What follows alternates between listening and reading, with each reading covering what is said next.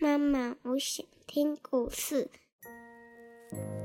亲爱的小宝贝，你现在可以用你舒服的姿势躺下，眼睛轻轻的闭上，让苹果妈妈一天说一个故事，陪你进入梦乡。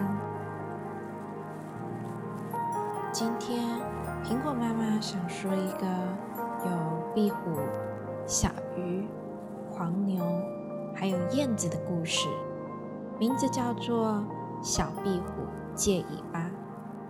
小壁虎在墙角捉蚊子，一条蛇咬住了它的尾巴，小壁虎一挣，挣断了它尾巴，逃走了。没有尾巴多难看啊！小壁虎想，嗯，去向谁借一条尾巴呢？小壁虎爬呀爬呀，爬到了小河边，它看到小鱼。摇着尾巴，小壁虎说：“小鱼姐姐，你的尾巴可以借我吗？”小鱼说：“不行啊，我要用我的尾巴拨水。”小壁虎又爬呀爬呀，爬到了树上。它看到老黄牛甩着尾巴在树下吃草，小壁虎就说：“牛贝贝，你的尾巴可以借我吗？”老黄牛说。嗯，不行啊，我可要用我的尾巴赶蚊子呢。如果我借你啊，蚊子就会咬我，咬得我心烦意乱的。小壁虎它只好爬呀爬呀，爬到屋檐下，它看见燕子摆着尾巴在空中飞来飞去。小壁虎就说：“燕子阿姨，你把你的尾巴。”借给我行吗？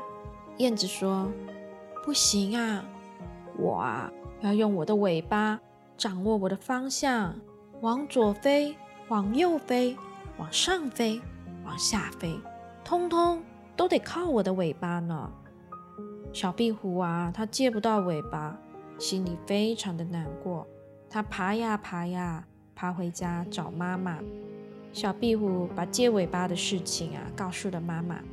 妈妈笑着说：“ 傻孩子，你啊，转过身子去看一看。”小壁虎转身一看，高兴地叫了起来：“哦耶！我长出了一条新尾巴啦！”Hello，我的小宝贝，你现在啊，可以闭上你的小眼睛，做个甜甜的美梦了。